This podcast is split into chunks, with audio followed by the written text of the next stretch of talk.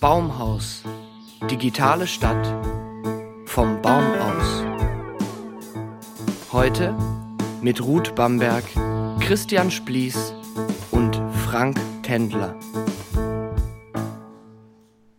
Christian. Hallo Ruth. Hast du heute Morgen mit Google hergefunden oder auch ohne? Ich habe heute auch mit Google hergefunden und dann musste mir dann doch noch jemand den Weg weisen. also von daher war das heute eine Art hybrider Wegfindung. Oh, hört, hört. Hybride Wegfindung. Da könnten wir eine App draus machen, glaube ich. Wir wollen heute uns sprechend darüber austauschen, ob Roboter eigentlich eine Gewerkschaft brauchen. Hast du da eine klare Position dazu? Weil ich habe eine. Also meine Antwort ist nein. uh, hast du jemals die Folge Wem gehört Data gesehen? Das ist lass, lass mich raten. Lass mich raten, Christian. Star Trek? Genau, Star Trek. Welche Star Trek genau? Welche Serie? Äh, äh, da bist du der Spezialist. Ja, Next Generation, Staffel 2, Folge Nummer 9, falls irgendjemand das auch nochmal nachgucken möchte. Die 45 Minuten lohnen sich auf jeden Fall. Da geht's ja genauso um die Frage, ne? wem gehört Data? Weil Data bis dahin eigentlich Eigentum der Föderation ist. Also der hat nicht den eigenen Status eines Lebewesens und ist eben halt ein Android. Und dann kommt irgendjemand auf die Idee, ich habe da jetzt so ein positronisches Gehirn nachgebaut und würde jetzt gern Data mal auseinandernehmen, um dann eben halt ihn fabrizieren zu können. Und Picard Picasso, nö, auf keinen Fall, weil zu viele Risiken. Und dann wird tatsächlich ein kleiner Prozess durchgeführt, in dem dann eben halt auch so die Fragen eben halt erläutert werden, was haben KIs eigentlich, beziehungsweise was ist eigentlich ein Android? Und wie ist das eigentlich mit der Selbstbestimmung, wie ist das eben halt, hat ein Android eventuell auch eine Seele oder nicht? Sehr interessante Fragen. Und von daher würde ich sagen, Roboter brauchen vielleicht noch nicht unbedingt eine Gewerkschaft, aber das könnte schon mal kommen. Und übrigens gibt es ja auch eine Gewerkschaft in der Schweiz, die tatsächlich schon einen Roboter eben halt als Mitglied aufgenommen hat. 2018 schon. Die Schweiz ist da ein bisschen fortschrittlicher. Okay, sehr cool tatsächlich. Die Schweiz ist langsam, aber fortschrittlich. Nicht schlecht. Das muss man erstmal nachmachen. Spannend, was du sagst. Wenn ich das jetzt richtig verstanden habe, geht es bei dieser Forderung um eine Gewerkschaft darum, dass eine KI natürlich dem Wesen nach ein selbstlernendes System ist. Und eigentlich kann man nicht ganz genau wissen, was im Hirn, also was in dieser Box, wo irgendein Input reingeht und irgendein Input raus, was da zwischen den Ohren eines Roboters eigentlich passiert, das wissen wir nicht. Welche Verdrahtungen da genau stattfinden, das weiß man eben nicht so genau. Und womöglich sind das sehr wertvolle Schätze, die auf diese Weise zustande kommen. Und wenn man die jetzt einfach umschraubt, neu schreibt, kann man auch was kaputt machen. Das ist, worum es geht. Habe ich dich richtig verstanden? Das ist, worum es geht. Nämlich Data sagt, ja, man kann natürlich Technik, aus der ich bestehe, eben halt nachbauen, aber die eigentliche Essenz dessen, was ich bin, die ganzen Erfahrungen, die ich gemacht habe im Laufe der Zeit, die kann man eben halt nicht rüber transferieren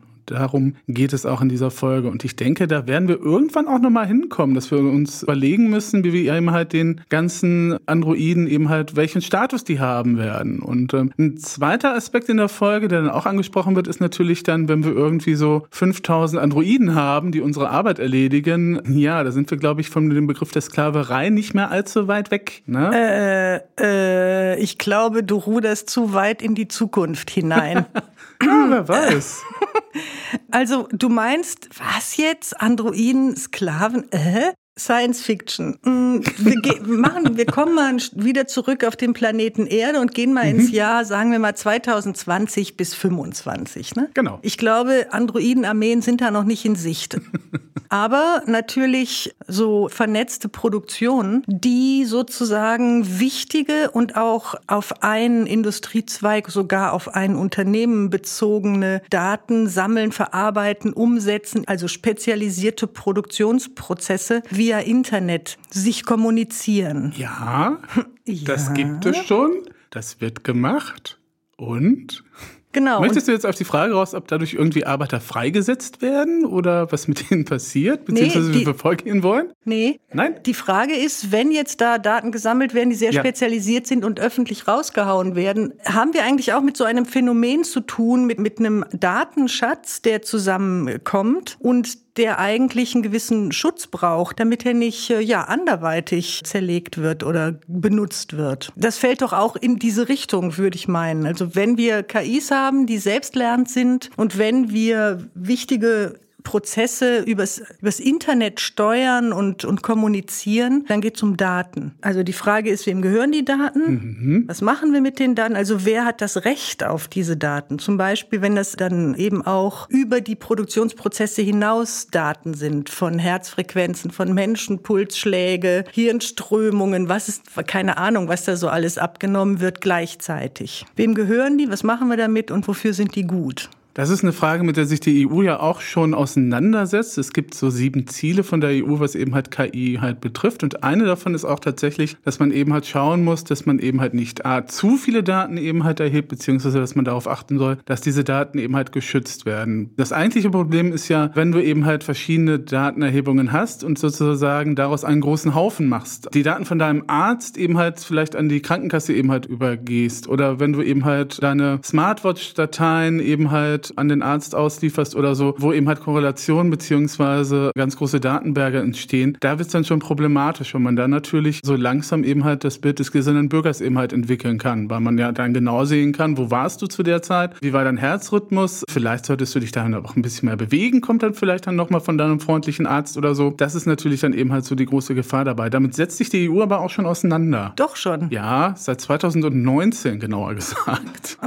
Nein, nicht wahr, oder? Doch. Doch, 2018 haben sie eine Sonderkommission eingerichtet, die zum Thema künstliche Intelligenz eben halt getagt hat. Und seit 2019 gibt es diese Ziele und sie sind momentan noch dran, das Ganze noch mal ein bisschen zu spezifizieren, was sie eigentlich da eben halt wollen. Okay, Europa ist ja noch größer als mhm. die einzelnen europäischen Staaten, aber die einzelnen europäischen Staaten haben natürlich alle für sich prima Lösungen bereits entwickelt und in Gesetze gegossen. Kennst du dich da aus, Christian? Naja, wir haben ja jetzt eine Harmonisierung des Datenschutzes gehabt. Die ist VG VGO, nur mal so als Stichwort hier für Deutschland. Und da sind die Länder in Europa eigentlich auf einem sehr einheitlichen Stand. Das eigentliche Problem, und das zeigt sich jetzt auch wieder mal ein bisschen, weil momentan eben halt zwischen den USA und Deutschland eben halt nochmal so ein bisschen, sagen wir, ein Schlagabtausch herrscht, ist, wie ist das, wenn wir eben halt Daten rüber transferieren? Also wir in der EU haben tatsächlich einen sehr einheitlichen Datenschutz, weil das eben halt durch die EU-Richtlinie so beschlossen worden ist. Deswegen gab es ja bei uns auch so den großen Aufstand wegen der DGSVO, wobei man man sagen muss, dass die EU sich ja größtenteils tatsächlich am deutschen Datenschutz orientiert hat. Okay. Also da sind jetzt nicht unbedingt neuere Sachen drin, die für uns jetzt überraschend wären, sondern die Sachen haben auch schon vorher gegolten. Das muss ich auch mal immer wieder zur Verteidigung des Ganzen sagen. Momentan ist eben halt die Frage, wie regeln wir das mit den Datenübertragungen in die USA? Da wird momentan nochmal neu verhandelt oder neu geregelt und spannend ist ja dann auch, wenn man sich das betrachtet, was momentan mit TikTok und den USA passiert. Die USA haben gesagt, ja, diese TikTok ist ja eine chinesische App und die USA haben ja so China als ihren, sagen wir mal, neuen Erzfeind auserkoren, mehr oder weniger. Und Trump hat dann eben halt gesagt, ja, wenn ihr ja überhaupt keinen findet, der euch in den USA übernimmt, dann verbieten wir den Dienst halt kurz und knapp. Was natürlich ein bisschen doof ist, weil TikTok natürlich auch da die Plattform ist, wo momentan sich die Jugendlichen umtreiben. Und äh, ich glaube, die werden sich ihr Spielzeug nicht so einfach wegnehmen lassen wollen. Bin mal gespannt, wie es da weitergeht. Momentan ist das ja noch nicht so ganz klar, wer da eben halt den Fisch an Land zieht, sozusagen. Also momentan sieht es so aus, als würde Microsoft tatsächlich versuchen wollen, da einzusteigen bei TikTok. Mal schauen, wie das funktionieren wird. Aber ja, Daten. Oh, okay, Daten. Ich ruder nochmal zurück, weil du bist schon wieder echt vorgeprescht.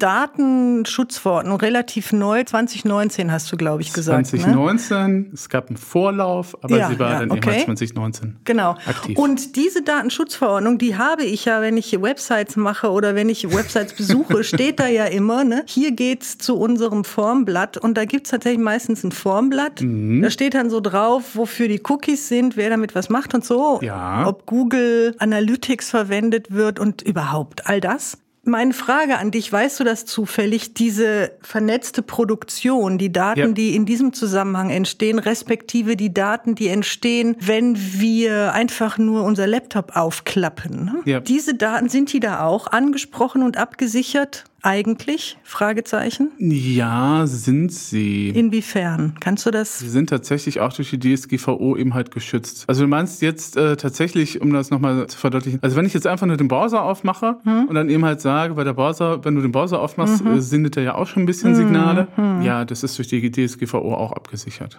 Ja.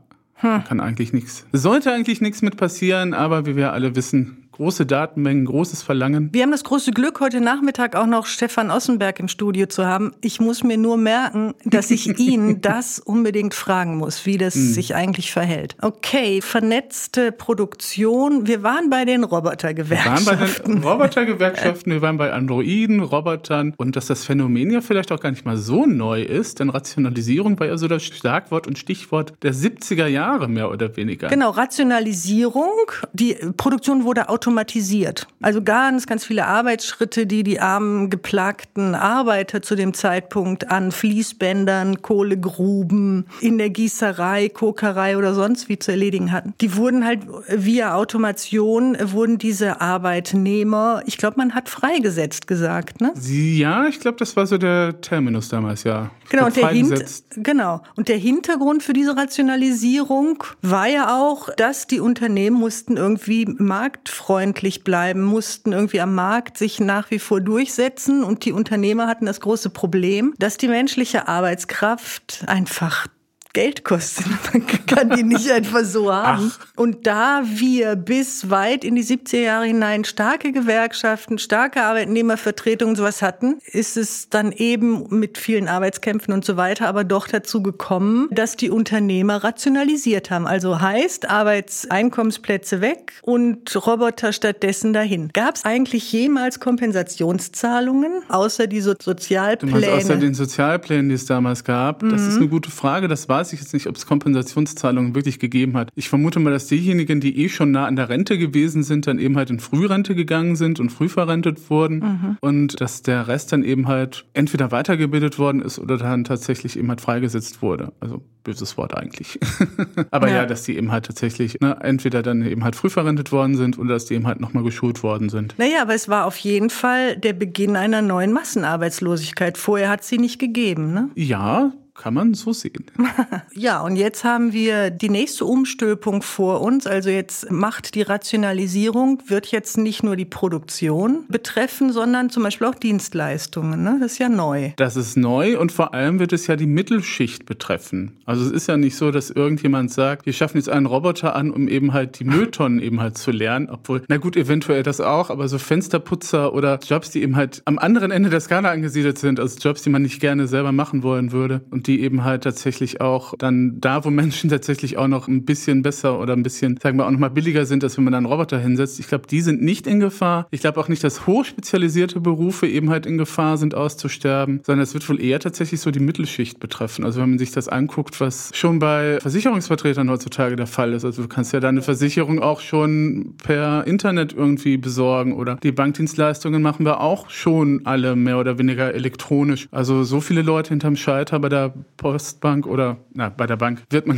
garantiert da auch nicht mehr sehen. Ne? Also es wird tatsächlich irgendwie die Mittelschicht betreffen. Also ich muss dir erzählen, ich war auf einer tollen Ausstellung 1990, glaube ich, war das. Ich, das war die Ars Electronica, aber es war 1990. Da hat ein Künstlererfinder oder auch ein Team von Erfindern und Künstlern, die haben so ein kleines Ding, so ein Mini-Roboter entwickelt aus Schrottteilen von solchen Grußkarten, die man aufmacht, die dann hm. singen. Das ist ein, ja. kennt ihr noch, ne? Gab es damals. Da ist so ein kleiner Chip drin drin gewesen natürlich und daraus haben die so kleine Mini-Roboter gebaut aus Schrottteilen ne, mit einer Solar, mit einem Solardingsbums. Und diese kleinen Mini-Roboter hatten die Aufgabe, die wohnten und lebten auf einem Billardtisch und die haben diesen Billardtisch sauber gehalten. Die sind also selber los und haben Krümel aufgenommen und wenn dann wenn man Bier gespielt hat, sind die halt runtergenommen. Und jetzt haben wir ja solche Staubsauger zum Beispiel, ne, die die ganzen Wohnungen reinigen. Und ich glaube, wenn du sagst, Fensterputzer gab es auch schon 1990, auch so als Kunstprojekt, so kleine Dingerchen, die du an die Fenster dengeln konntest und die haben dann die Fenster gereinigt. Dass wir dafür, das ist ein tolles Geschäftsmodell womöglich für Europa. Naja, worauf ich hinaus will, ich für meinen Teil kann nicht absehen, was da wirklich alles an Berufen wegfällt und was nicht. Ich glaube, dass unzählige, wie du richtig sagst, unangenehme Tätigkeiten womöglich wegfallen, wobei die große Frage ist, ob ein Fensterputzer seine Arbeit wirklich unangenehm findet. Selbst Kassiererinnen finden ihre Arbeit nicht unangenehm.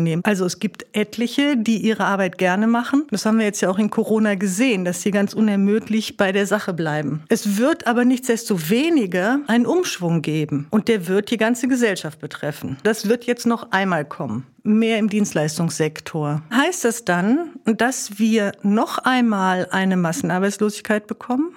Besteht diese Gefahr? Ich lese das immer wieder, aber ist das, weißt du was darüber? Es gibt tatsächlich Studien darüber, wie viele Jobs halt weggefallen sind und wie viele Jobs eben halt auch tatsächlich durch die ganze Digitalisierung neu geschaffen worden sind. Und wenn man sich diese Studien, es gibt nicht nur eine, sondern mehrere, tatsächlich durchschaut, dann wird man feststellen, das gleicht sich in etwa tatsächlich aus. Also etwas, was ich auch nicht gedacht hätte, weil man ja allerorten hört, ja, das wird jetzt Jobverlust und das wird jetzt dramatisch. Aber wir kriegen tatsächlich halt offensichtlich neue Berufe. Ich meine, wenn man heute mal bei den Stellenbörsen irgendwas mit Robotern eingibt, dann wird man einen Haufen von Berufen finden, wo ich auch nur sagen kann, was ist denn bitte schön ein Robotermechatroniker oder sowas? Ich also, verstehe. Ne, also ich denke, es wird einen Haufen von Berufen geben, die neu sind, die, von denen wir noch gar nicht absehen können, dass es sie geben wird. Und vermutlich wird es eben halt sich ausgleichen. Die eigentliche Frage wäre ja aber, ob diejenigen, die dann halt sozusagen ihren Job verloren haben, dann auch wieder entsprechend qualifiziert genug sind, um eben halt tatsächlich dann wieder neu an anderer Stelle eben halt in den Beruf einzusteigen. Weil genau dieses Phänomen hatten wir in den 70er oder 80er Jahren, als es dann losging. Das war genau das Problem, dass nämlich die, die freigesetzt wurden, nicht über die Fähigkeiten und Kompetenzen verfügten, sich als Dienstleister plötzlich selbstständig zu machen. Ne?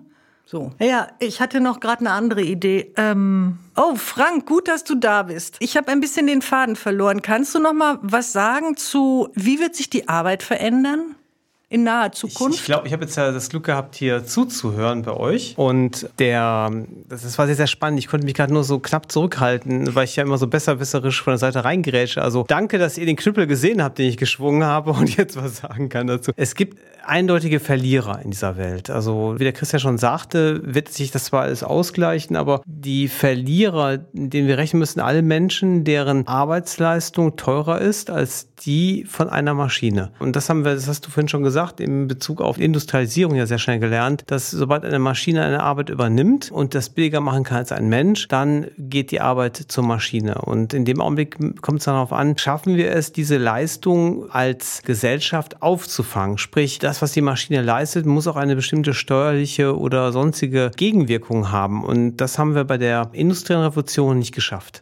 Und ich befürchte, wir sind gerade auf dem Weg, dass wir es auch nicht mit der digitalen Revolution schaffen. Im Grunde genommen haben wir irgendwann viele Menschen, die Arbeiten machen, die Roboter rund um die Uhr x-mal schneller und sicherer machen können und auch diese Leistungen immer weiter optimieren können. Also Menschen werden zum Beispiel in Lagerhallen, schaut man sich heute eine Amazon-Lagerhalle an, da arbeiten immer weniger Menschen. Das geht 20 Meter hoch und es wird von Maschinen durchgeführt. Irgendwann werden wir keine Menschen mehr haben, die Auslieferungen vornehmen, weil eben dein Wagen vor die Tür fährt, du einen Anruf bekommst, dass da jetzt deine Waren angekommen sind, du vor die Tür gehst, mit deinem Code den Wagen öffnest und dein Paket rausnimmst und so weiter und so fort. Nichtsdestotrotz werden Menschen in anderen Bereichen gebraucht werden. Und leider ist es so, sagen wir noch, diese Form von, äh, diese Form von Kapitalismus haben, die eben weder sozial noch irgendwie nachhaltig irgendeine Form von Alternativen bietet, werden diese Produktionsketten immer weiter dahin geschoben, wo Menschen noch billiger arbeiten, bevor dann dieser Beruf endgültig endgültig verschwindet. Naja, aber ich sehe durchaus Vorteile. Ja, natürlich. In dieser hast, ganzen Entwicklung. Natürlich. Also äh, die industrielle Revolution hat auch Vorteile. Also die genau. darfst du nicht ver genau. verteufeln. Genau. Die Frage ist nur, sind wir diesmal ein bisschen klüger mit den Erfahrungen, die wir aus 150 Jahren industrielle Revolution haben, mit den nächsten fünf Jahren digitale Revolution ein bisschen vernünftiger umzugehen, zu sagen, es hat auch Nachteile, dass wir jetzt den Himmel mit Kohlenmonoxid vollpumpen. Also langfristig, dass wir Atomkraftwerke gebaut haben. Wo sind die, wo sind die Nachteile? Wie, wie schaffen wir es, dass das Erbe, das wir jetzt aufgebaut haben im Sinne von Umweltverschmutzung, Klimawandel, uns nicht in irgendeiner anderen Form mit der, mit KIs und anderen Sachen um die Ohren pflegen? Und das ist die ja. große Herausforderung. Und dann beschäftigt sich einfach niemand. Und das liegt daran, dass die allermeisten Menschen in Deutschland in der Digitalisierung nur einen technischen Prozess sehen und nicht einen, ja, sagen wir mal, humanistisch-gesellschaftlichen Prozess. Das muss sich radikal ändern. Ja, danke Frank für das Zwischenspiel. Ja, Intermezzo, genau. Okay, die Gesellschaft wird sich radikal ändern. Das haben wir, das glaube ich, ist doch in einigen Kreisen inzwischen, glaube ich, auch bewusst, sowohl in politischen Kreisen, naja, nicht in der Breite, aber in der Höhe? Kleinheit. Höhe, vielleicht auch Höhe. nicht in der Breite, sondern in der Höhe. Ich glaube, dass diese ganze technologische Entwicklung einerseits, und es ist ja erstmal eine technologische Entwicklung, ne, dass die natürlich auch Vorteile. Ich denke nämlich an Folgendes. Wir können uns mittels der KI in Versicherungen oder bei Banken, da wo die Menschen freigesetzt werden, eigentlich können wir es uns leisten, plötzlich wieder gut gelaunte Sachbearbeiterinnen oder Bankangestellten am Telefon zu haben. Wenn nämlich der ganze Mist, der so im Vorfeld geklärt werden muss, welches Formular, welche Etage, welche Hausnummer, zu welcher Zeit und wenn das alles uns abgenommen wird durch intelligente Systeme, die einfach zum Beispiel mittels Spracherkennung wissen, aha, es geht um dieses Formular, aha, es geht um diese Auskunft, das irgendwie gut umsetzen und das eigentliche Gespräch mit der Mitarbeiterin erst nach dieser Erledigung stattfindet, wenn man wirklich nur noch sehr freundlich und sehr gechillt noch einen Termin ausmacht vielleicht oder was dann noch so übrig bleibt. Also das sehe ich durchaus als Vorteil an, dass die Menschen wieder mehr das tun können, was sie eigentlich vermögen, nämlich Mensch sein in erster Linie. Du meinst also, dass wenn man die Routinearbeiten eben halt auf die Roboter verlegt, das ist ja im Journalismus auch schon so, da werden Börsenberichte geschrieben und Wetterberichte geschrieben, die kein Mensch irgendwie jemals zuvor gesehen hat. Die sind vielleicht noch nicht so ganz menschlich lesbar, aber das wird schon mal gemacht. Und dann kann der Journalist natürlich sagen, okay, das ist jetzt der ganze Kleinkram, ich muss keine Agenturmeldungen mehr abschreiben, sondern ich kann mich dann eben halt auf die Recherche für meine nächste spannende Reportage konzentrieren. Zum Beispiel. Oder wenn die Betreuungsroboter im Altenheim tatsächlich die Pillenvergabe organisieren und das auch auf eine schöne Weise sogar können, weil das Design dieser elektronischen Wesen ansprechend ist, dann können die Krankenschwestern vielleicht endlich wieder den Patienten fragen, wie es ihm geht. Ne? Also ich meine so mit Zeit, so ernst gemeint.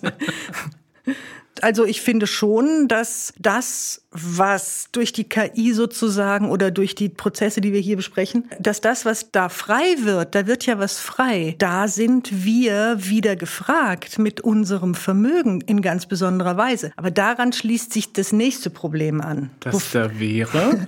Wovon Frank auch schon gesprochen hat. Es wird noch zu wenig nachgedacht. Also. okay, das ist ein grundsätzliches Problem. Das nächste Problem.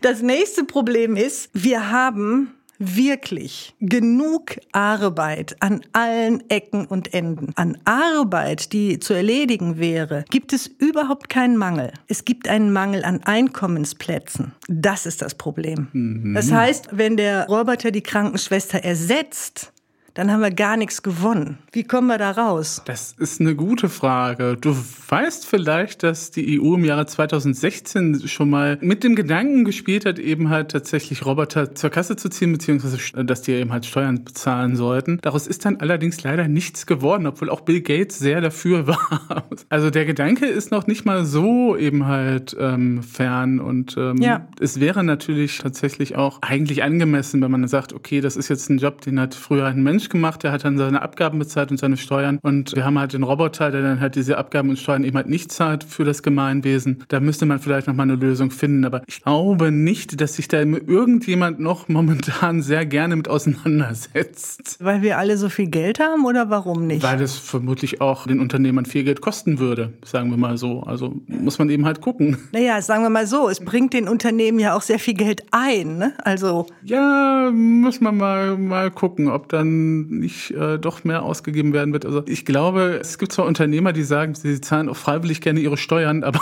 es gibt eben halt auch solche, die es eben halt ungerne tun. Und ich glaube, die Mehrheit derjenigen, die eben halt ungerne Steuern zahlen und auch für Roboter sind momentan noch in der Überzahl, sonst hätte die EU das ja auch schon durchbekommen. Naja. So nicht.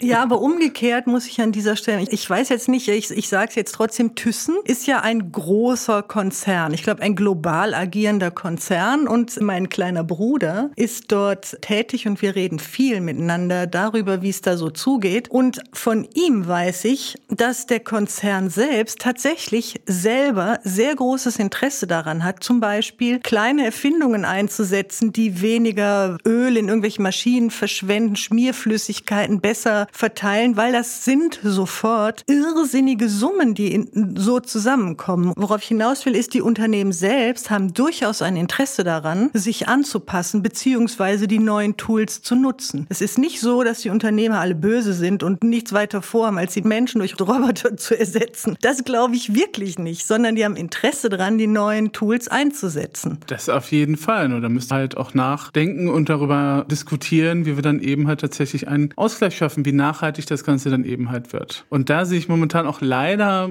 irgendwie die momentanen Gewerkschaften auch immer so im Hintertreffen, die natürlich dann eben auch alle befürchten, dass Roboter mehr oder weniger die Gefahr sind. Diejenigen, die ein bisschen pragmatischer denken, sind da leider ein bisschen in der Unterzahl, die dann eben halt sagen, ja, vielleicht wird es gar nicht mal so schlimm und vielleicht müssen wir uns mal damit auseinandersetzen, dass wir die Leute eventuell schon mal darauf vorbereiten, dass deren Job äh, eventuell in Zukunft eben halt wegfällt und dass die Leute eben halt auch entsprechend geschult werden.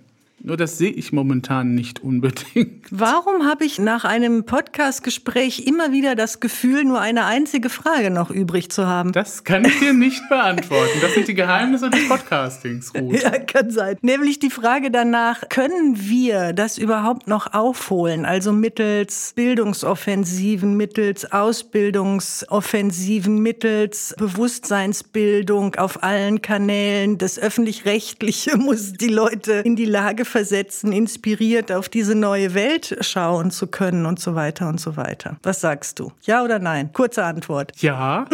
Gut.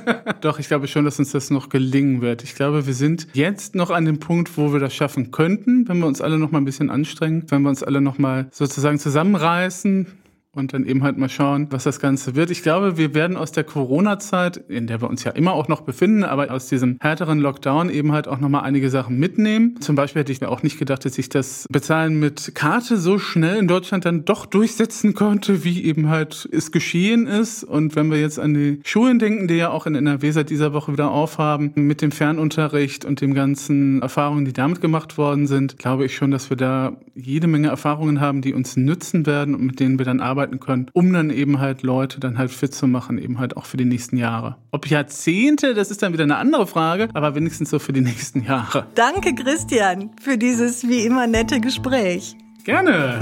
ciao, ciao. Tschüss. Baumhaus. Digitale Stadt. Vom Baum aus.